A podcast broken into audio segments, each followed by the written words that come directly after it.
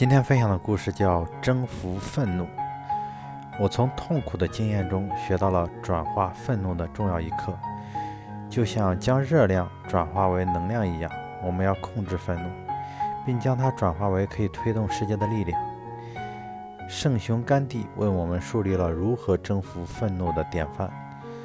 当甘地还是一个默默无闻、皮肤黝黑的年轻律师时，他在南非的旅行途中被粗暴地赶下了火车，因为他拒绝交出他的头等舱车票而去三等舱车厢。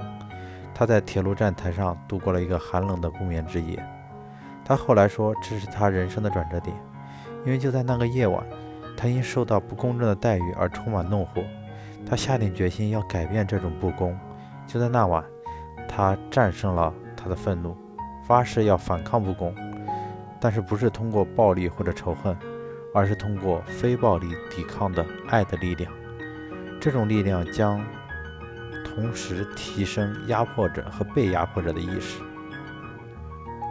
我们可能不会肩负解放一个民族或者领导一个国家的使命，但甘地的榜样可以用于我们的日常生活中。当我们面对生活中无数小事时，我们可以用善意去代替恶意，用爱去。替代仇恨。